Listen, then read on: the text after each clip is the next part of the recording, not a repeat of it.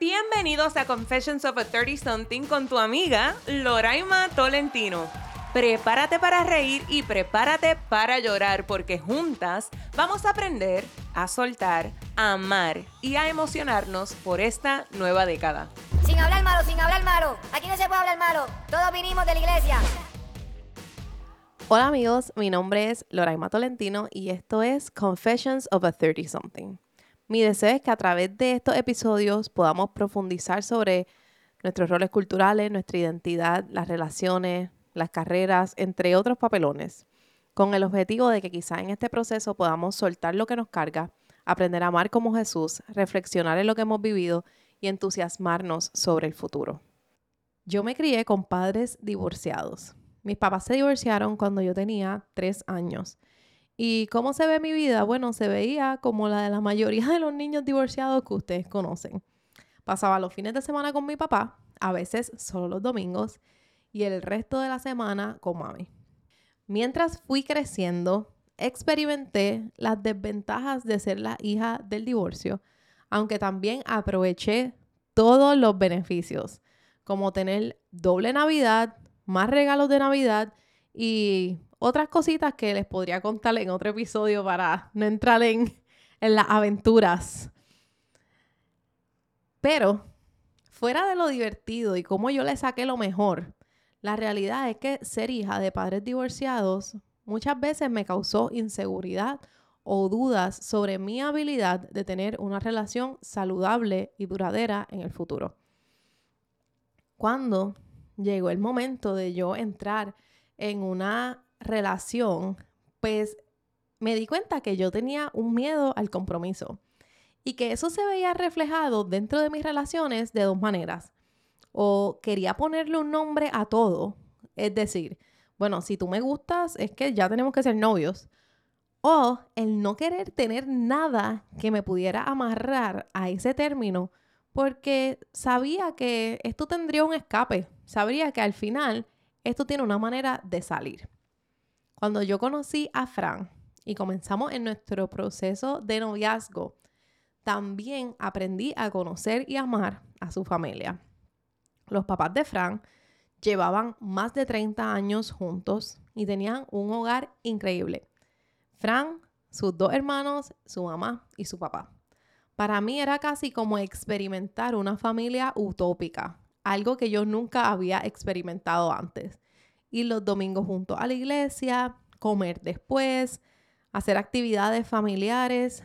Y para mí fue una realización increíble el pensar que si yo entraba en una relación seria con Fran, también sería parte de esta relación utópica con su familia.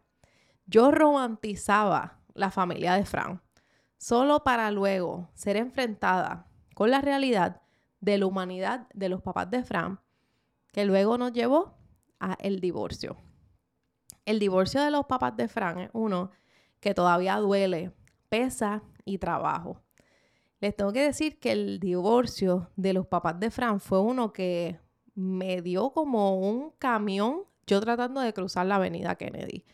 Fue mucho más difícil para mí procesarlo que el divorcio de mis propios padres.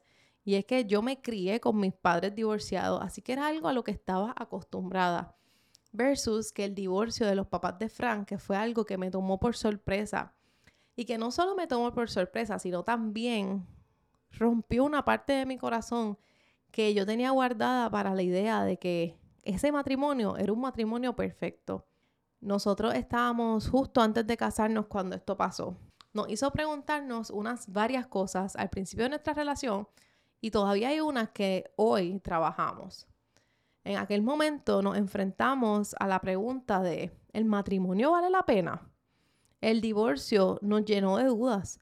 Comenzamos a pensar si valía la pena ser intencional en tener un matrimonio si 30 años después, hijos, familias, historias, terminaríamos en un divorcio.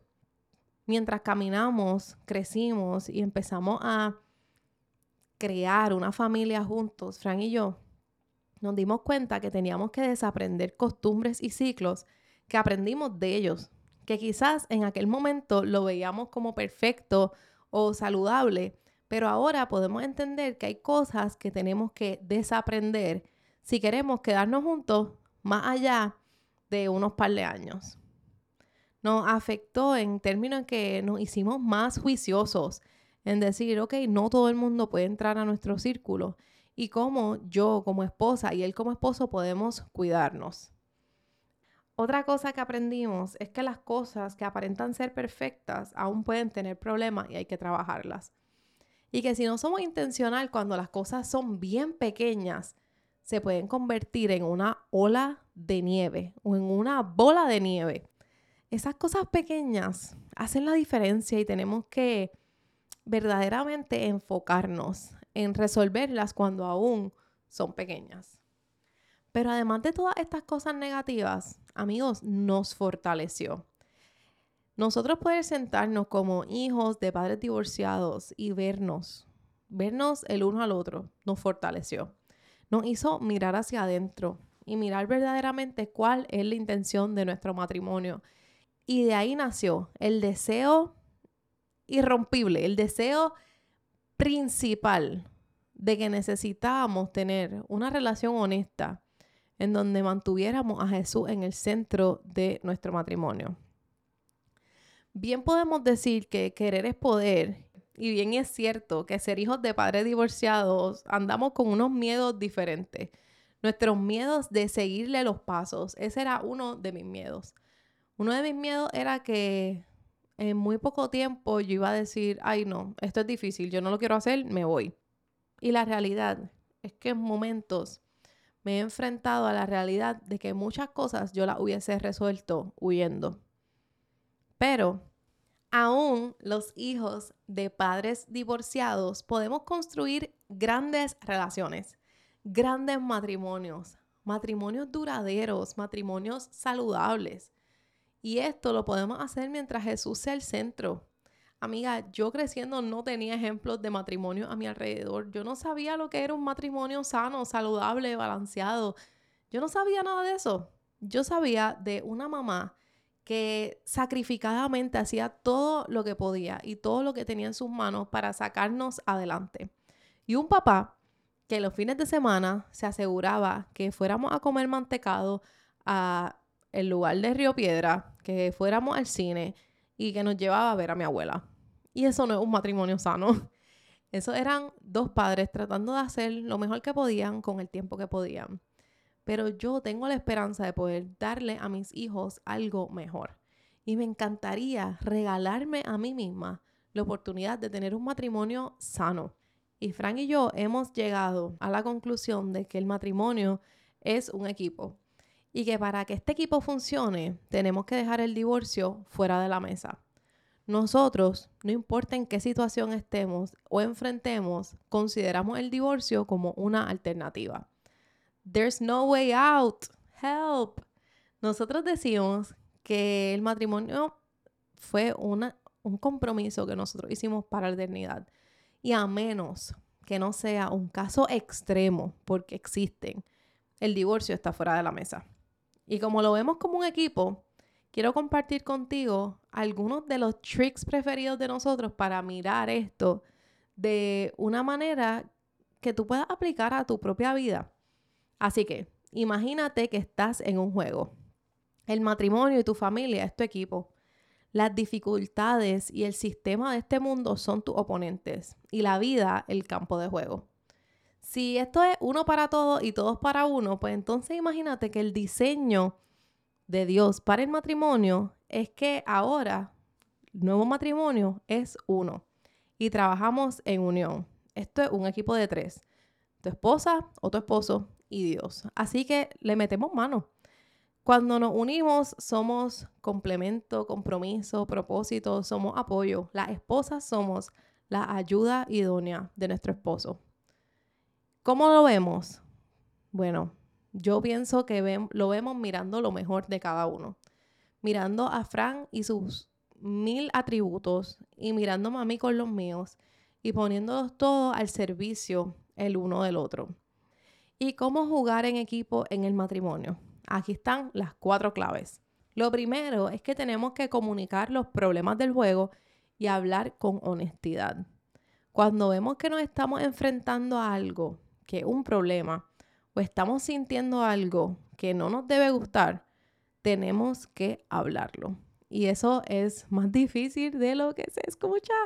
Pero, amiga, tenemos que hablarlo, tenemos que hablar de las cosas que no nos gustan, tenemos que hablar a veces más de una vez de las cosas que necesitamos trabajar. Porque es mejor que tú le digas hoy que te molesta cómo pone el cepillo de dientes a que 30 años después te divorcies porque ya no aguantas más que ponga el cepillo donde va la pasta. Amiga, díselo, él te puede entender. Lo segundo es que los dos vamos por el mismo trofeo. Los dos vamos a favor de la meta que está de frente.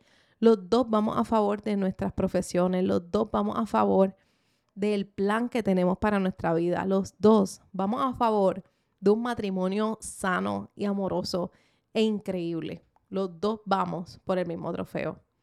El tercero es que nos cubrimos las espaldas.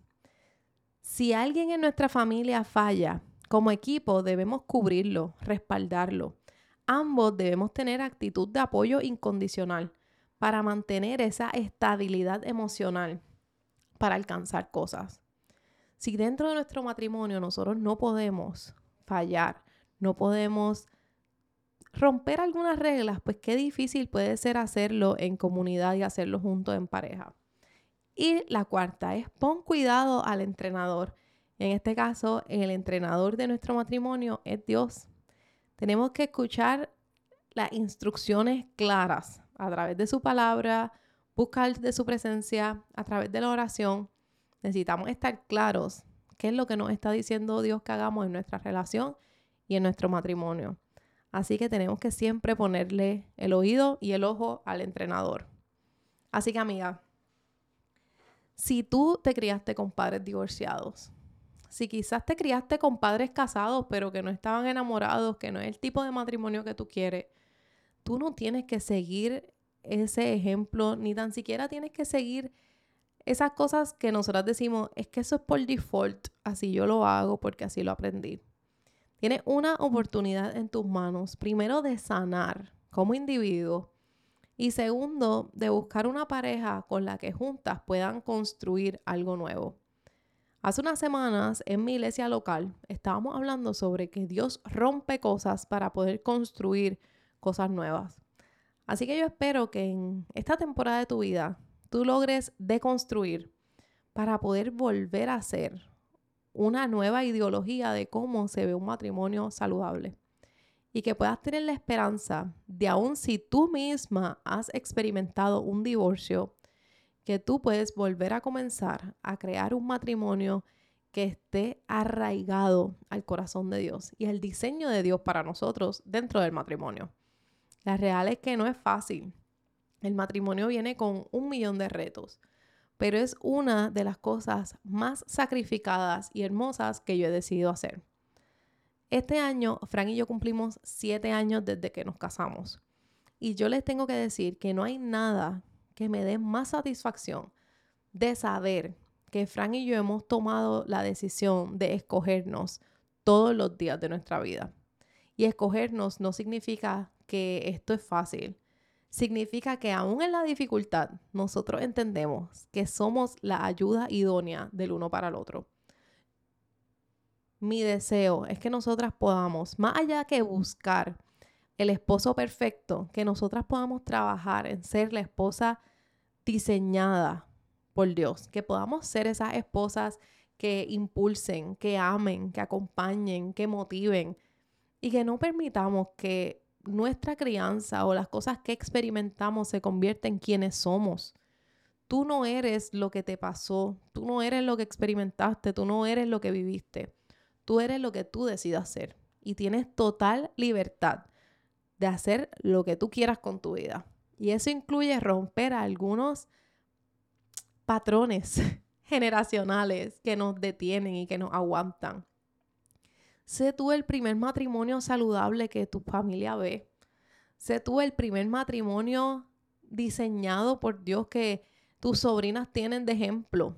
Sé tú la que decide que va a hacer la diferencia en su casa, en su familia en su vida. Y no nada más lo hagas por los demás, pero es verdad, hazlo por ti. Porque es increíble tu poder acostarte a dormir con la seguridad de que ustedes están diseñados para estar juntos y que van a dar la buena batalla. Y como les digo, Corillo, no es que es fácil. Toma decisión. Y no siempre el... No todas las parejas pueden decir que no nos vamos a divorciar. Hay cosas que requieren cosas drásticas. Hay abuso, hay maltrato, hay otras cosas. Pero mi oración es que podamos vivir amarradas de la esperanza de que no somos lo que vivimos y que podemos cambiar el camino cuando decidamos hacerlo. Amiga, Dios nos acompaña, Dios está con nosotras y espero que este episodio te ayude a reflexionar sobre el camino hacia donde vas y sobre tu plan para el futuro, especialmente considerando que tú no eres el divorcio de tus padres ni el divorcio de nadie. Así que ama con libertad. Esa es mi oración para ti. Esto fue Confessions of a 30 Something. Hablamos pronto. Chao.